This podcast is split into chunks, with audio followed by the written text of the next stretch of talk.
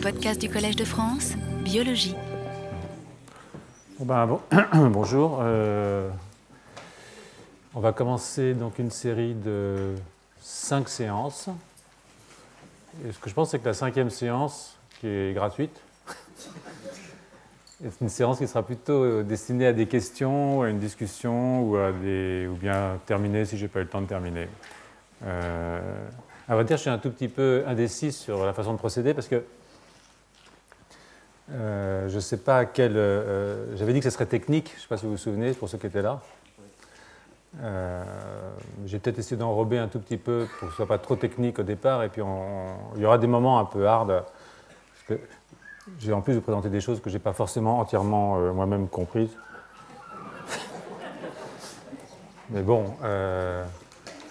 si vous, avez des commentaires à faire en cours de route, euh, vous pouvez, des précisions à apporter, vous êtes les bienvenus, bien entendu. Euh, ou même arrêter un petit peu, bah, on peut prévoir de discuter vers 5 heures, et puis reprendre après, ou bien on peut faire d'une traite. Enfin, on verra comment, vous vous sentez, comment je me sens aussi. On va essayer d'aller euh, à tâtons, hein, c'est ma devise. Donc, à tâtons, j'ai déjà essayé d'utiliser cette chose-là, ce qui n'est pas évident. Voilà. Donc la, la, question que j'aimerais traiter avec vous aujourd'hui, et pendant les cinq semaines ou cinq séances qui viennent, c'est essentiellement la question des, des, morphogènes et de la morphogenèse. Donc c'est une question euh, vaste euh, euh qui était au fond, la question, c'est quelle est la part génétique dans euh, la création des formes et dans l'évolution des formes, et comment euh, euh, le processus se fait au cours du développement. C'est-à-dire, prenez un œuf de mouche, il sort une mouche. mais bon, ça a l'air simple, mais ce n'est pas si évident que ça, parce que c'est un œuf, et, c'est des milliards de cellules plus loin qu'on a un organisme qu'on aurait pu prévoir dès le début, mais, mais il s'est passé beaucoup de choses. En gros, c'est ce qu'on appelle la morphogénèse.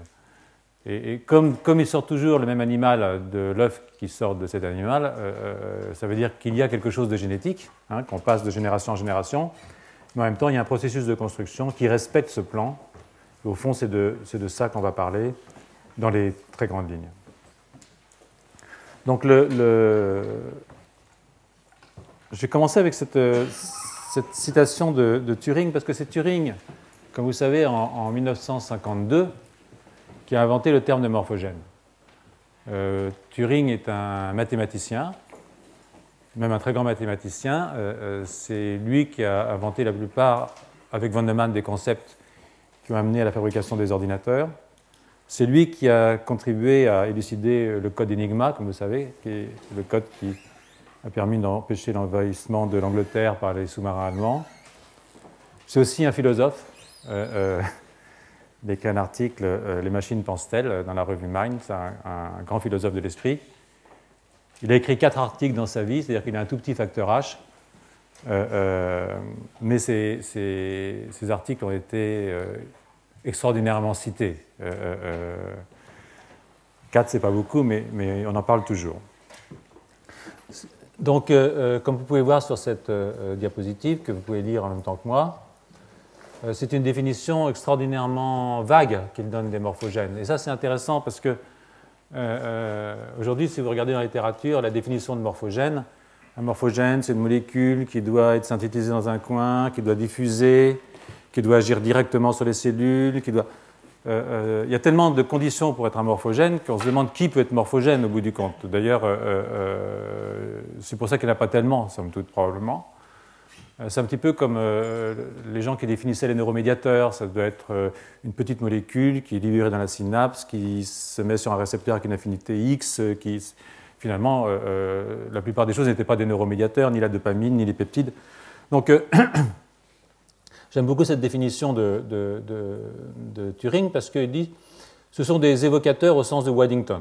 Hein, donc, it is not intended to have any very exact meaning.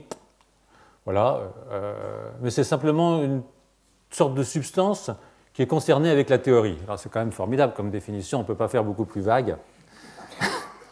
Et euh, les évocateurs de Waddington sont un bon exemple de morphogène. Alors vous savez qui est Waddington Waddington c'est un, Écossais euh, qui, a inventé pas mal de concepts sur lesquels les gens travaillent aujourd'hui, par exemple la robustesse dans les processus développementaux, les, créodes, la canalisation, sur lesquels je reviendrai probablement cette année au cours, de, au cours des, heures qui viennent, des semaines qui viennent.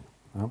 Donc ces, évocateurs doivent diffuser dans un tissu euh, pour le persuader, pour ainsi dire, hein, de se développer selon des voies de différenciation différentes de voies sur dans, lesquelles, lesquelles il se serait développé naturellement ou tout seul.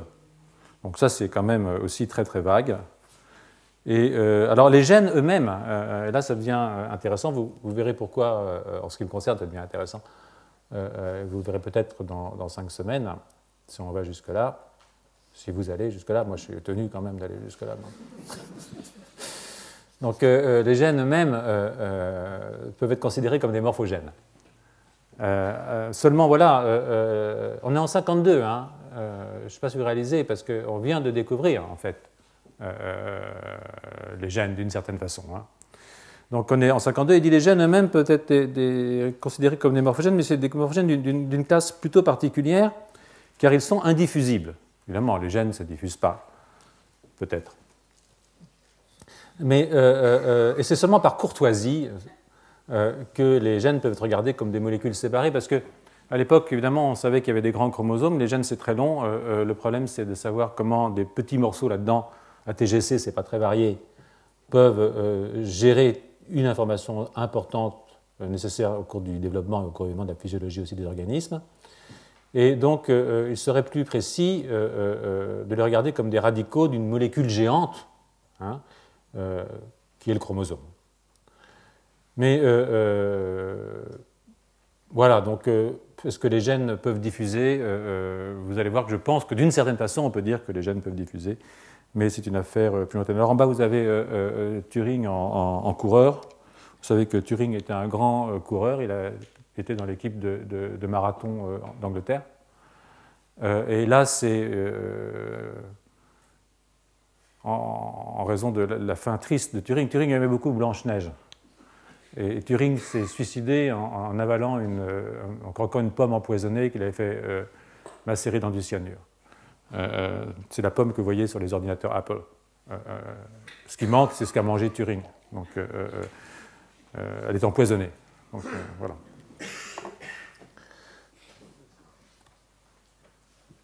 Donc, euh, euh, il y a une autre définition qui a été donnée euh, bien avant celle de Turing, qui est une définition qui est donnée par Morgan. Alors, lui, c'est à la fin du 19e siècle, vers 1895-1897, et que Morgan, qui s'intéressait également à la morphogénèse avant de devenir le, généticien que, vous connaissez et, d'arrêter de, travailler directement, en tout cas, sur les, morphogènes. Et là encore, remarquez à quel point il est extrêmement large dans ses définitions. Uh, I think we are dealing on, est concerné ici par quelque chose qui est connecté avec l'organisation du verre lui-même. Travailler sur, sur, sur, le verre, travailler aussi sur les, sur hydres. Et, on pourrait parler que les cellules du verre contiennent une sorte de stuff, un truc, quoi, hein, qui est plus ou moins abondant dans les différentes régions du corps. Euh, euh, le truc de la tête, euh, diminue graduellement, euh, comme nous allons dans les régions de plus en plus postérieures, et le truc de la queue euh, s'accroît dans la même direction. Donc euh, nous, voudrions, nous devrions aussi penser de, ce truc dans les cellules comme s'il devenait actif pendant la régénération. Hein. Donc vous savez bien, quand les hydres, c'est comme les salamandres, sont des animaux très, très intéressants parce que ça régénère. C'est-à-dire vous coupez une, une hydre, vous la coupez en deux, et puis vous refaites euh, le bout de queue ou le bout de tête. Euh, euh, et les gens qui sont intéressés à ces questions de morphogénèse se sont au départ beaucoup intéressés à ces processus de régénération. Je pense qu'on aura peut-être le temps d'en parler aussi. Donc, tout ça, vous voyez, j'aimerais insister là-dessus, c'est que c'est quelque chose qui est général. Je, je, ne prétends pas expliquer, je n'ai pas que ça explique quoi que ce soit. Euh, euh, mais euh, ce sont des arguments qui rendent compte des résultats comme nous les voyons, d'une certaine façon. Alors, à la suite de, ces affaires, il y a eu un très grand nombre de, modélisations. Hein. Et là, j'aimerais attirer un tout petit peu votre attention sur les difficultés énormes qu'il y a à modéliser les, Parce que une des, choses, une des choses qui est assez frappante dans la morphogénèse, c'est que c'est quelque chose qui a beaucoup attiré les mathématiciens et les modélisateurs. Quelqu'un comme Turing est un mathématicien, Waddington était un modélisateur, vous allez voir, euh, euh, Volpert, qui est euh, un des, un, théoriciens, est aussi un, matheux, plutôt un ingénieur au départ. On ne pas faire de peine aux vrais mathématiciens ici.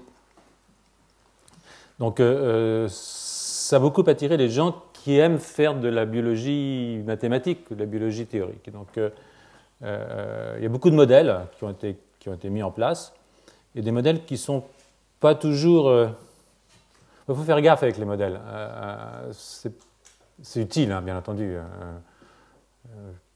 mais enfin, bon, il faut, il faut les prendre avec des pincettes et, j'aimerais vous expliquer un tout petit peu pourquoi. Donc là, par exemple, vous avez, vous avez un, c'est une aile de, aile de, mouche. Est-ce que vous voulez que je vous explique comment se développe la mouche Vous savez comment se développent les mouches, plus ou moins, non Oui.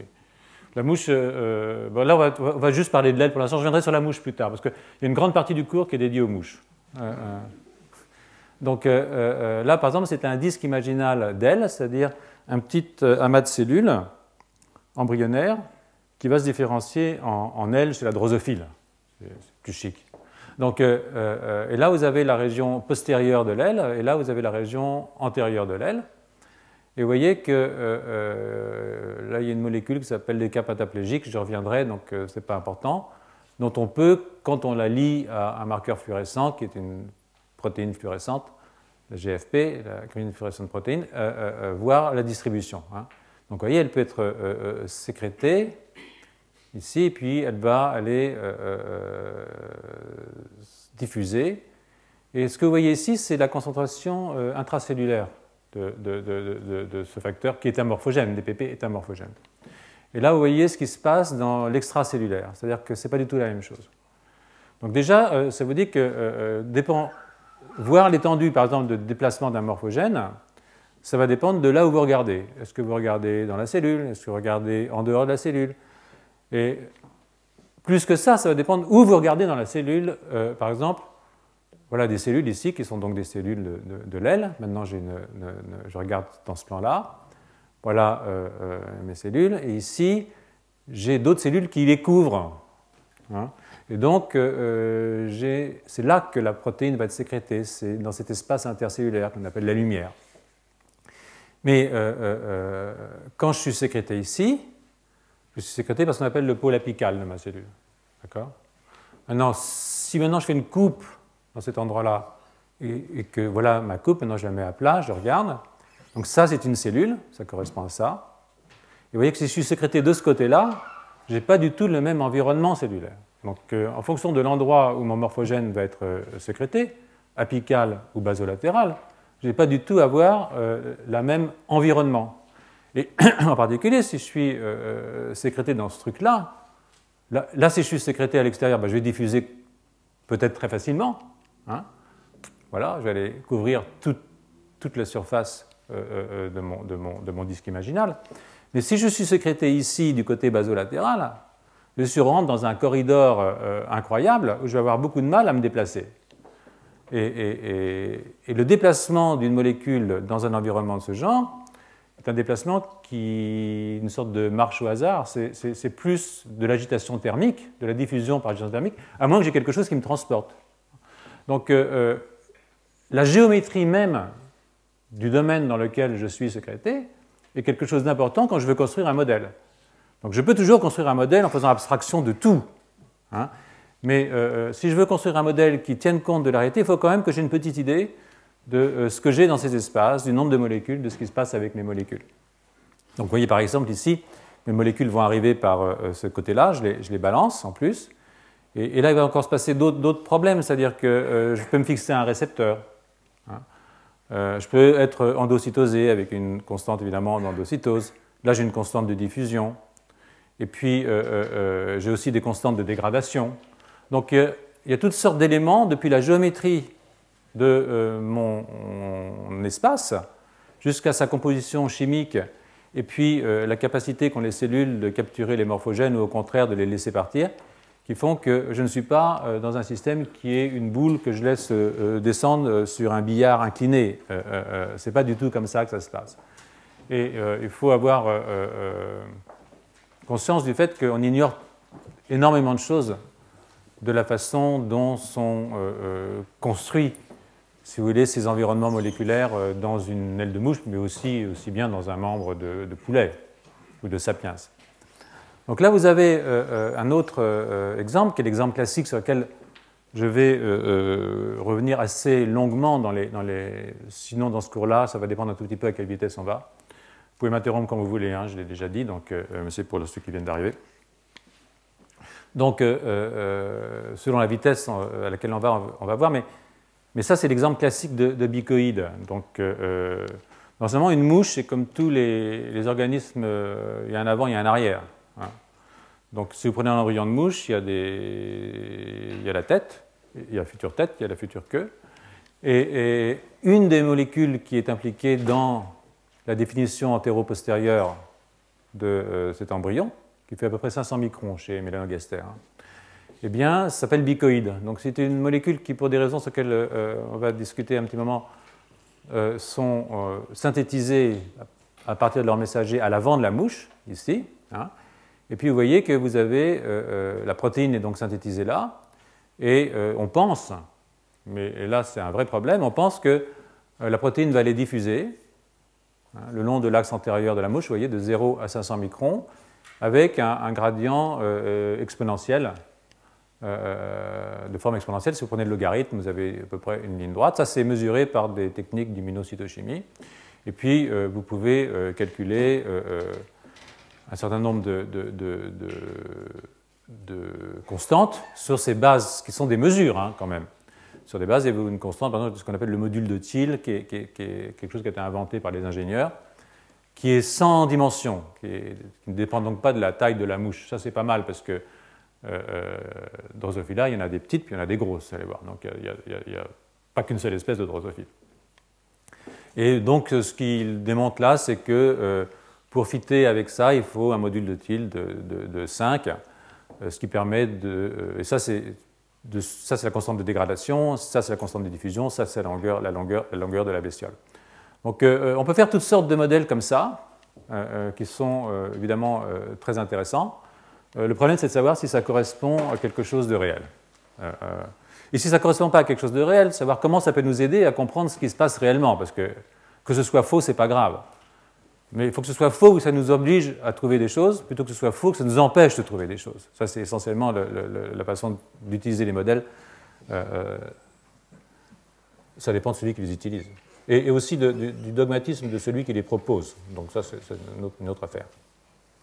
Donc là, je vais vous donner un, autre exemple des, complications euh, que ça pose. Hein. C'est un article relativement récent aussi. Voilà ici, euh, euh, c'est un morphogène, disons X, hein, n'importe lequel, qui va être synthétisé à l'avant qui va diffuser. Voici ici environ 120 microns. Classiquement, un champ morphogénétique, ça peut varier, si on en croit les, les spécialistes entre, disons, une vingtaine et une centaine de cellules, pas beaucoup plus. Donc ce que vous voyez ici, c'est le, truc classique. Alors, ce qui, veut dire, euh, euh, euh, il, y a deux façons, il y a deux façons pour un morphogène d'avancer. Ça peut être balistique, j'envoie le morphogène comme ça, ou bien simplement je suis synthétisé et puis j'ai une marche chaotique, c'est-à-dire en fonction de la concentration et du mouvement thermique, l'agitation, je vais diffuser. Hein, j'ai une source. Donc euh, euh, voilà ici euh, un, morphogène qui est synthétisé ici et qui diffuse le long de cet axe hein, de, la, distance. Voilà ce qui se passe ici si vous avez un système balistique. C'est-à-dire que si je prends mon morphogène et que je provoque une, force, hein, je l'envoie, si ici je mets une petite barrière, alors ça peut être quoi une barrière? Bah, Ça peut être par exemple des récepteurs qui vont le fixer, hein, comme ça, c'est-à-dire qu'il avance, il y a des récepteurs, il s'accroche. Mais si je le lance, je vais avoir une accumulation. Ici, donc je vais avoir un, patron de ce type. Mais je ne vais, pratiquement pas passer de l'autre côté parce qu'à chaque fois, je vais être bloqué par, la barrière. Mais si c'est un mouvement de type agitation thermique, c'est-à-dire que si mon, morphogène diffuse calmement et qu'il se détend parce qu'il y a simplement un gradient de concentration, eh bien, je vais euh, le plus souvent, d'accord, je vais avoir un petit machin, mais je, vais tourner en fait autour de l'obstacle, hein, et puis euh, je n'aurai pas euh, ce pic ici. Donc, ce sont deux façons de voir la diffusion d'un morphogène complètement différentes, comme vous pouvez voir. Et si je reviens en arrière, hein, dans un système comme ça, on pourrait dire, oublions qu'il y a des molécules qui vont le fixer. Hein. Oublions que c'est simplement une géométrie contournée. Ben, le fait d'avoir une géométrie contournée, si je n'ai pas un système balistique, ça ne va pas empêcher morphogène de se promener. C'est-à-dire qu'en fait, ça va être indépendant de la géométrie de la chose, parce qu'au fond, il s'en fiche des obstacles. Comme c'est un mouvement aléatoire, il va aller tourner autour. Euh, évidemment, si, je le fixe avec des récepteurs, avec des, sucres complexes ou des choses comme ça, évidemment, ça va être, ça va être, ça va être très différent. Monsieur. il y a des animaux qui ont des, régénérations unipolaires et d'autres bipolaires. Alors là, vous faites allusion à quelque chose correspond à une bipolarité, il y a une tête, il y a une queue. Là je, là, je suis dans les très grandes généralités. On va revenir à la génération un peu plus tard, si vous voulez bien, parce que euh, ce que j'aimerais, c'est juste pour l'instant vous brosser un tout petit peu quels sont les problèmes que les gens qui travaillent sur les morphogènes rencontrent? Il y a une bipolarité. Bah, quand vous savez, c'est, dès, dès qu'on est deux, il faut savoir qui est devant, qui est derrière. Donc, euh, euh, dès qu'il y a plus de deux cellules, euh, que c'est un organisme, euh, euh, ben, il faut que ça se construise. Il y, a, un qui est devant, il y a l'autre qui est derrière, il y a un qui est dessus, l'autre qui est dessous. C'est nécessaire, et ça c'est codé dans l'organisme, par des, en particulier par des morphogènes bien sûr, mais aussi par des gènes qui déterminent quelle est la position des cellules et qu'est-ce qu'elles font en fonction de cette position. Parce que cette histoire de morphogènes ne nous intéresserait pas si derrière ça, il n'y avait pas, en fonction de la concentration de morphogènes, la mise en route de programmes développementaux qui indique à une cellule non seulement qu'elle est là, mais que parce qu'elle est là, elle doit faire euh, euh, ceci ou faire autre chose. Alors, une des, définitions des, morphogènes, c'est que, euh, au fond, si votre système est, disons que vous avez votre plan d'organisme, c'est ici un morphogène qui est synthétisé ici, on va le faire diffuser tranquillement. Là, vous allez voir tout de suite, c'est le fameux système du drapeau français. Euh, euh, de Volpert où, on estime qu'il euh, y a une diffusion du morphogène, et puis il y a des effets seuil, c'est-à-dire jusque-là on est bleu, là on est vert, là on est jaune, on est rouge. Toutes les cellules vont répondre par la mise en route d'un programme de différenciation qui est lié à la concentration de morphogène dans une certaine fourchette, parce qu'il y, a des effets seuil. donc une des définitions des morphogènes, c'est que si je greffe une autre source de morphogène ici, eh bien, je vais pouvoir faire un organe euh, double. C'est-à-dire que je vais avoir, euh, puisque vous parliez de tête, hein, je vais avoir ici la tête et la queue, mais si je vais avoir la tête et la queue, la queue et la tête. C'est-à-dire que je vais avoir un truc qui se développe dans les deux sens. Donc effectivement, c'est des choses qui, arrivent. Hein. Voilà ici, euh, ça c'est un autre morphogène sur lequel je, discuterai un moment, qui s'appelle Hedgehog. vous voyez ici dans une aile de, mouche, de nouveau, ça, c'est ce qu'on appelle les, veines, mais c'est un petit peu comme les doigts, si vous voulez. Les veines dans l'aile de la mouche, c'est un petit peu comme les doigts dans, une main. Il hein. faut voir ça comme ça. Donc, vous avez 1, 2, 3, 4, 5. et, et, jog est sécrété ici, à la frontière antéro-postérieure. Hein. Maintenant, euh, euh, euh, si je mets un petit explant des jogs ici, ou si je fais sécréter un petit peu des jogs dans une partie où le jog n'est pas normalement sécrété, voyez que je vais dupliquer mon L, c'est-à-dire que je vais donner à ces cellules qui sont ici une information qui n'est pas l'information correcte. Donc en fait, je vais avoir 1, 2, 3, 4, 5, plutôt 1, 2, 3, 3, 2, 2, 3, 4, 5, etc. Donc euh, je vais partiellement refaire, refaire une petite bout d'aile ici. Je ne vais pas tout faire, ça va dépendre de la quantité de tissu, ça va dépendre de la quantité de morphogènes, etc. Et ça, et ça je peux le voir aussi dans la formation d'une aile de poulet. Hein. Euh, euh, le poulet, l'aile de poulet était un, des grands outils des gens qui travaillaient sur les morphogènes euh, entre les années 30 et les années 60. Hein. donc vous voyez ici par exemple que vous avez une zone, alors si vous mettez le poulet à plat comme ça, il y a ce qui est antérieur, il y a ce qui est postérieur. Hein. Donc imaginez le poulet à plat avec ses deux pattes comme ça, antérieur, postérieur, ces deux pattes ou ces deux ailes, puisque c'est le, le, seul vertébrés bipèdes à part l'homme, euh, l'oiseau. Donc, euh, donc voilà le, le, parti postérieur. Si j'ai euh, Sonic qui est exprimé ici, au niveau d'une zone qui s'appelle la ZPA, eh bien, je vais avoir une diffusion de, mon morphogène. Et l'idée, qui est fausse d'ailleurs, mais ce n'est pas grave, c'est le principe, ce n'est pas forcément comme ça que ça se passe. pour ceux que ça intéresse, je pourrais apporter la semaine prochaine le dernier article de, Louis Volpert qui revisite cette question euh, euh, avec les données euh, actuelles de l'embryologie moléculaire. Mais l'idée est juste néanmoins, sur le fond, Sonic a une concentration variable depuis ici jusque là, et donc en fonction de la concentration, les cellules vont se condenser pour faire du cartilage du doigt 2, du doigt 3 ou du doigt 4, hein, puisqu'il y a trois doigts chez les poulets.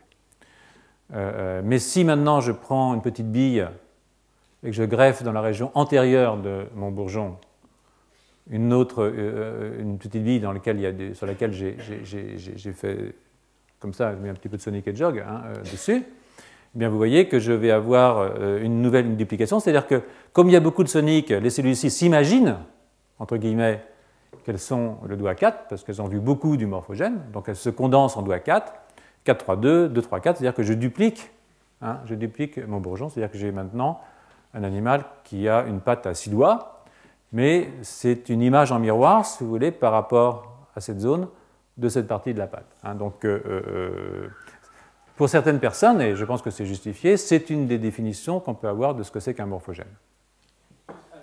Oui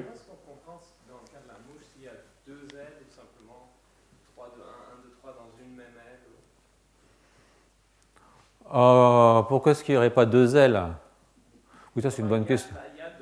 Non, non, il n'y a qu'une seule. Enfin, il n'y a qu'un seul, si tu veux, au départ, il n'y a qu'un seul euh, euh, euh, disque embryonnaire. Hein. Donc, au départ, on pense. on pourrait l'appeler, on pourrait l'appeler deux ailes dont une est inversée, si tu veux. On pourrait l'appeler ça comme ça. D'ailleurs, c'est ce qui se passe dans le mutant bithorax. On a la transformation d'un segment en un autre segment, c'est-à-dire qu'au lieu d'avoir euh, il fait, à ce moment-là, il fait deux ailes parce qu'il a deux segments, mais, mais, on peut dupliquer. C'est un peu difficile. Je ne sais pas vraiment ce qui se passe là, pour te dire la vérité. Parce qu'on peut imaginer que aussi j'ai de la prolifération cellulaire, c'est-à-dire que je veux augmenter la taille de mon disque. Hein. Euh, je ne sais pas si c'est comme ça que ça se passe. Vous allez remarquer très vite, je ne suis pas du tout un spécialiste de la drosophile. Euh, mais, mais, mais c'est un modèle très intéressant pour toutes sortes de raisons. Donc peut-être que de la prolifération cellulaire aussi, qui fait qu'il y a plus de place pour refaire une deuxième aile qui sera en miroir de la première. Euh, euh, il n'est pas du tout euh, exclu, c'est même probable que les morphogènes sont aussi des facteurs de croissance qui peuvent provoquer de la prolifération cellulaire. Donc ces choses-là sont assez compliquées. Je vous ai dit, je vous raconte des choses que je n'ai pas entièrement comprises moi-même. Donc je réclame le, bénéfice de l'honnêteté, sinon du doute. Donc, alors là, là, on dit, ouais, on ne sait pas si c'est un morphogène. Les puristes, euh, en particulier Tabata et Takei, euh, c'est eux qui donnent une définition tout à fait euh, précise de ce que c'est qu'un morphogène, disent oui, mais alors Sonic Hedgehog, par contre, dans le cas de la moelle épinière, là, on passe chez des vertébrés, là. Hein, alors, un vertébré, c'est, je ne sais pas si vous avez remarqué, mais, vous avez les membres qui sont en avant, c'est-à-dire que plutôt ventraux, c'est-à-dire que les, les, motoneurones qui vont aller innerver les membres sont situés dans les parties, chez l'homme c'est antérieur de la moelle, et chez le quadrupède c'est ventrale, hein, normal. D'accord. Donc euh, euh, euh, ici, vous allez avoir des motoneurones qui sont des motoneurones qui sont plutôt en position ventrale et qui vont fabriquer les nerfs, qui vont aller innerver les muscles, hein, les jambes aussi. Donc il y a une polarité dorso-ventrale du tube nerveux, ça c'est la, la, moelle épinière. Je peux peut-être, je peux faire un essai. J'espère que je vais y arriver, hein, parce que là c'est vraiment, on va utiliser le,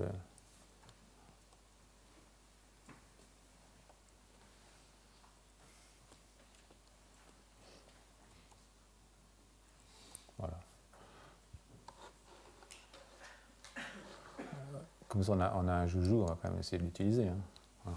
Donc, euh, euh, euh, si vous avez, vous voyez le tube nerveux au début, c'est formidable parce qu'on ne voit rien de ce qu'on fait. Le tube nerveux au début, c'est une plaque, hein, comme ça. Hein. Donc, vous avez ici ce qui est au milieu, puis ici, vous avez les bords. Quand ça va se fermer, ce qui est ici va devenir ventral.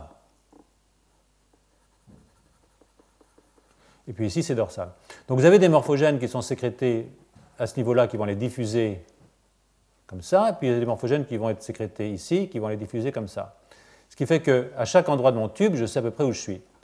Donc ici au niveau de la notocorde, il y a toujours, alors c'est plus jog, maintenant c'est sonic jog, quand on est chez les vertébrés, et qui va les induire jog ici, puis ça va les diffuser. Donc on dit c'est un morphogène. Et en fonction de la concentration de sonic, on va essayer de revenir en arrière, vous allez voir si ça marche. Presque. pas vraiment, mais bon.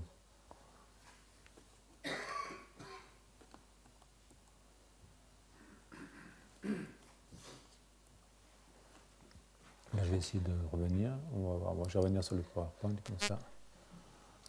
Ah ben non, on l'a perdu.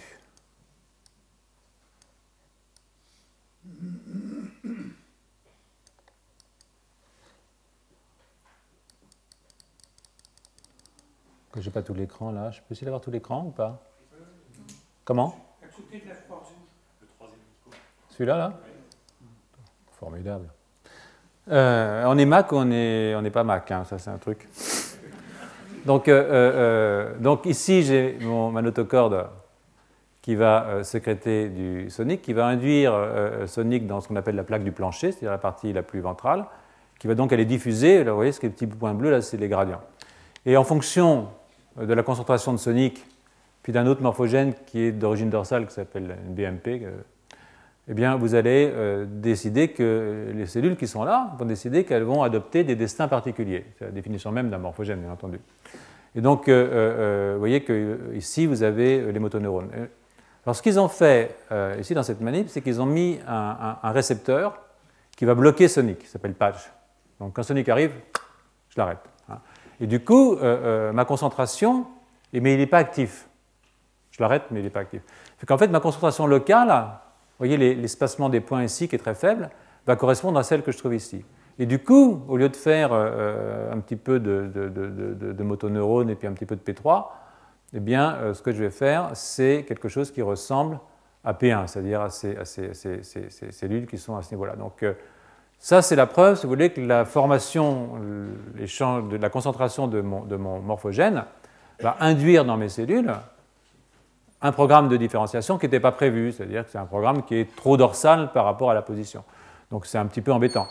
Les premières manips qui étaient faites par quelqu'un qui s'appelait Tom Jessel avaient consisté à prendre de la notocorde et à la greffer en région dorsale.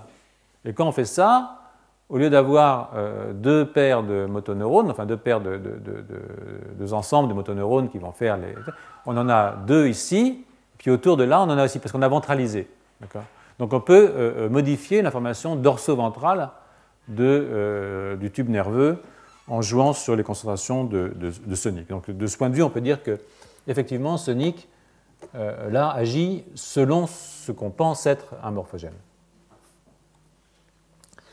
Alors là, je reviens un tout petit peu sur euh, euh, des questions euh, difficiles à, trancher. Et une de ces questions, c'est celle-là, c'est-à-dire que, bon, voilà ici mon morphogène qui est sécrété, d'accord? Donc, il va diffuser. on a vu, si je le sécrète là, d'une certaine, il va se passer des choses. Si je le sécrète ici, du côté basolatéral, ça va marcher autrement. Mais même si je l'envoie là, est-ce qu'il va diffuser librement? Donc, la question de et on y reviendra dans la, troisième leçon normalement. Donc la question de la diffusion est une question vraiment fondamentale. Donc il y, a des, aides, si vous voulez, à la diffusion. Par exemple, ici, c'est ce qu'on appelle les, cytonèmes. C'est une structure qui a été euh, découverte, sinon inventée, euh, euh, par Kornberg, hein, où une cellule envoie un tout petit filament, comme un, comme un, petit bras, hein, vous voyez ici, hein, qui est entièrement plein d'actines que personne n'avait vu. Enfin, ça avait été vu dans les, dans, les oursins il y, a, très très longtemps. Mais on n'a pas fait très attention. Mais qui sont des, filaments d'actines qui ne résistent pas à la fixation. Donc quand on fixait les cellules, ça aussi c'est un problème, vous allez voir, la fixation c'est un vrai problème. Donc quand on fixait les cellules, on ne les voyait pas. Donc ces systèmes vont aller chercher les morphogènes et hop, se les ramener. Donc là, il n'y a plus de diffusion. Je veux dire qu'on a un système qui facilite énormément puisque je vais aller chercher mon morphogène et je vais me le ramener. D'accord? Donc euh, là, une autre solution, c'est que ça ne diffuse pas du tout, c'est que c'est la transcytose. Le morphogène est sécrété entre les cellules, hop, il est capturé, puis il passe comme ça par endocytose, par transcytose. Endocytose, exocytose, endocytose. Donc là, si j'ai un système comme ça, je peux aller très loin sans jamais aller ni à l'intérieur ni à l'extérieur, ce qui est assez pratique, ce qu'on appelle les, argosomes. Hein. Euh, donc, toutes sortes de, façons, pas forcément d'ailleurs euh, euh, exclusives, c'est-à-dire que la même molécule peut voyager de diverses façons. Hein, Ce n'est pas, interdit. Alors, c'est assez donc difficile de savoir jusqu'où va un morphogène, comment il y va, avec quelle vitesse. Une des façons de faire, une des plus simples finalement, c'est de regarder l'effet du morphogène. Là, vous avez vu que je peux transformer une cellule euh, en motoneurone, par exemple, ou un motoneurone en, cellule sensorielle plus dorsale. Euh, et, là, je vous montre l'exemple, par exemple, pour, DPP, donc euh, des capétaplégiques, dont je vous ai déjà parlé, qui est un, morphogène. Donc. Voici ici euh, qui est dans la région postérieure. C'est toujours mon disque imaginaire d'aile de drosophile. Hein. Donc j'ai Hedgehog dans la région antérieure. Hedgehog induit la formation de DPP. Voilà ici, en rouge, mon DPP. Hein. Et, euh, euh, voilà. et là, c'est un DPP GFP, c'est-à-dire que je peux le voir diffuser, je peux voir comment il se diffuse. Et vous voyez, une chose immédiate, hein, c'est qu'il diffuse plus dans les régions antérieures que dans les régions postérieures. Hein. Il diffuse plus dans les régions antérieures, on ne sait pas très bien pourquoi. Il diffuse moins dans les régions antérieures, probablement parce qu'il est dégradé. C'est-à-dire qu'il y a un système d'endocytose qui permet de le manger plus vite. Donc euh, euh, la constante de dégradation évidemment importante dans l'étendue euh, de mon champ morphogénétique. Bon, ça, c'est la molécule NGREL qui, elle, régule l'expression de, de Hedgehog. Hein. Donc, si je regarde maintenant la cible, c'est-à-dire que quand DPP touche son récepteur, il phosphoryle une protéine qui s'appelle MAD. Donc euh, si je phosphoryle MAD, je sais que j'ai eu une concentration efficace de mon morphogène. Vous voyez donc ici, même si je diffuse moins, je suis drôlement efficace, je phosphoryle tout le monde. Et là, euh, euh, ben, écoutez, j'ai une lacune dans la phosphorylation. Hein, parce que j'ai inhibé, parce que Jog en même temps a inhibé, le, inhibé euh, qui est, important pour l'expression de, de donc il faut que j'aille un tout petit peu plus loin, hein, que j'ai éliminé Figden hein, pour pouvoir voir l'action de nouveau de mon euh, GFP. Donc en fait, même si j'ai plein de DPP-GFP là, vous voyez que l'activité ne correspond pas forcément, l'activité réelle, c'est l'activité qui va conduire à de la transcription et à la mise en place de programmes, ne dépend pas forcément de la concentration. En fait, elle va être moindre ici, elle va être plus forte ici quand je suis plus loin. Donc tout ça, ce sont des questions qui, évidemment, euh, euh, euh, méritent... Il faut avoir tout ça en tête quand on, pense au modèle de, gradient morphogénétique. Donc maintenant, on va revenir sur un ou deux modèles. Le modèle, le grand modèle, celui qui, nous a tous intoxiqués et qui est un modèle très intéressant parce qu'il nous a vraiment fait penser, mais, vous allez voir qu'il y a plein de problèmes avec ce modèle. C'est euh, le modèle dit du drapeau français, euh, euh, qui a été donc proposé en 1969, je crois, par quelqu'un qui s'appelle Louis Volpert, qui j'espère va venir au mois de, janvier. je l'ai invité, mais il a dit qu'il viendrait, puis après, il m'a dit qu'il avait un, problème personnel, qu'il ne connaissait pas la date. Mais je vous préviendrai de sa venue parce que c'est quelqu'un d'extraordinairement intéressant à, entendre. Donc le, problème qu'avait euh, la façon dont, Volpert a, posé la question des morphogènes, qui au fond est une, façon de voir qui continue à nous, j'avais dit intoxiquer, mais c'est un petit peu vrai. C'est-à-dire qu'il est très difficile de s'échapper du modèle du drapeau français. Euh, euh, c'est un Anglais qui a dit ça, hein. donc ne voyez là aucune marque de nationalisme inconsidéré. Et, d'ailleurs, je ne vous ai pas lu la lettre à Guy Moquet euh, pour démarrer. Donc, euh, de Guy Moquet, pardon. Donc, euh, ce que vous pouvez voir ici, c'est que j'ai une source, hein, et ma source, et puis j'ai ce qu'on appelle un, sink, un puits. Hein. Et le fait d'avoir une source qui sécrète et un puits qui dégrade, me peut me permettre d'imaginer que dans mon système, je vais avoir un gradient de morphogène qui va s'installer. Et euh, la grande, je crois que la grande euh, beauté du, modèle de, Volpert, c'est d'avoir dit il faut voir les choses au niveau cellulaire. C'est-à-dire qu'on ne peut comprendre, pas tellement au niveau moléculaire au départ, il faut comprendre que c'est un phénomène cellulaire. C'est-à-dire que les cellules vont être exposés à différentes concentrations du morphogène. Et si je mets des effets seuil, hein, eh bien, je peux imaginer que dans une concentration 100 à 66, je vais être bleu, 66 à 33, je vais être blanc, et 33 à 0, je vais être rouge. D'accord? Donc, euh, mes cellules répondent toutes ici au seuil, et donc vont faire ce que l'on appelle le, drapeau français bleu, blanc, rouge. Hein. Ça aurait pu être italien, ça aurait été vert, blanc, rouge, mais ce n'est pas, pas un problème. Donc, euh, euh, et, de, ce, du coup, je peux faire des bords. Hein. Parce que la question, c'est quand même euh, de faire des bords. Hein. Si vous prenez un, membre, pour s'en tenir à des bords extrêmement évidents, vous avez la main, vous avez l'avant-bras, vous avez le bras. Hein. Ça part quand même d'un bourgeon.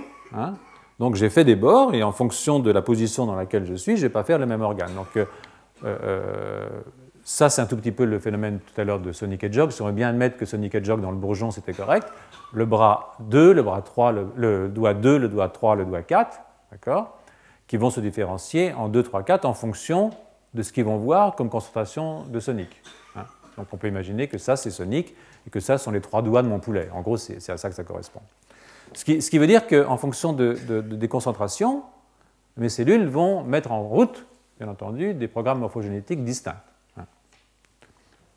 Ce qui pose une autre question, bien entendu, derrière tout ça, c'est la question de comment les cellules interprètent les gradients, ce qui n'est pas une question mineure. C'est même la question la plus importante. Comment est-ce qu'une cellule est capable d'interpréter un gradient? Comment elle sait qu'il y a un seuil? Ou comment elle sait qu'il n'y en a pas? Parce que rien ne prouve qu'à l'intérieur du bleu, tout le monde est bleu de la même façon. Hein C'est-à-dire que, en fait, si là je dis euh, euh, je suis capable de voir une différence de 33%, peut-être qu'en fait les cellules sont capables de voir une différence de 2%, ou de 5%, ou de 10%, et que 33% c'est juste le bleu, mais que dans le bleu, il y en a qui sont différentes en fonction de la concentration de morphogènes qu'elles ont vues. Donc, euh, et, ça pose évidemment la question de la sensibilité aux morphogènes, ça pose la question de comment j'interprète un gradient de morphogène, qu'est-ce qui se passe dans ma cellule quand je mets un morphogène dessus, euh, une chaîne de réactions euh, moléculaires extrêmement complexe, à laquelle Volpert a voulu qu'on ne pense pas, hein, en disant il faut regarder les choses au départ au niveau cellulaire, parce que sinon on est perdu. De toute façon, on est, perdu. Donc, euh, euh, euh, donc voilà, dans cet article donc, de 1996, donc presque 30 ans après son premier article sur le drapeau français, il revient sur cette histoire et il montre effectivement comment on peut, comme je vous disais, interpréter les doigts 2, 3, 4 en fonction de, ces concentrations. Et puis, comme je l'ai déjà fait remarquer, on peut imaginer la même chose avec euh, les questions de, de, l'aile de la mouche. Hein. Euh, euh, remarquez que je vous ai parlé des jogs pour la mouche et de sonic et jog pour le poulet, c'est-à-dire que c'est aussi une autre chose intéressante, c'est que ces morphogènes sont drôlement bien conservés, je veux dire, au cours de l'évolution. Hein. donc, et, aussi au cours du développement, ils agissent de façon redondante. Donc ça, c'est chose à... L'autre élément, c'est que ça fonctionne, euh, euh, c'est-à-dire que le morphogène va vous donner une, information de type position, hein, mais euh, ça ne va pas être traduit de la même façon dans toutes les cellules, ce que je vous disais, c'est-à-dire comment une cellule interprète. Hein. Alors si je suis, voilà ici, avant la différenciation, je prends un amas de cellules dans cet endroit-là, qui a été soumis normalement à une concentration forte de morphogène, et je le mets dans la région postérieure. Hein. Comment est-ce qu'il va se différencier? Donc si je le prends dans un disque qui aurait dû donner un drapeau euh, l'Union Jack, hein, un, drapeau anglais, euh, voilà, je le prends là, et que je le greffe ici, et il va me faire euh, le morceau de drapeau anglais dans le drapeau français. C'est-à-dire que l'information de position va être conservée, mais le programme de différenciation aussi va être conservé en fonction de là où je l'ai pris. C'est-à-dire que ça ne va pas forcément me complémenter, euh, ça ne va pas être rouge là, hein, ça, va être, euh, ça va correspondre en fait à ce que, je vois ici. Donc ça c'est, c'est un des éléments du modèle, je n'ai pas dit que ça se passait comme ça, c'est un des éléments du modèle.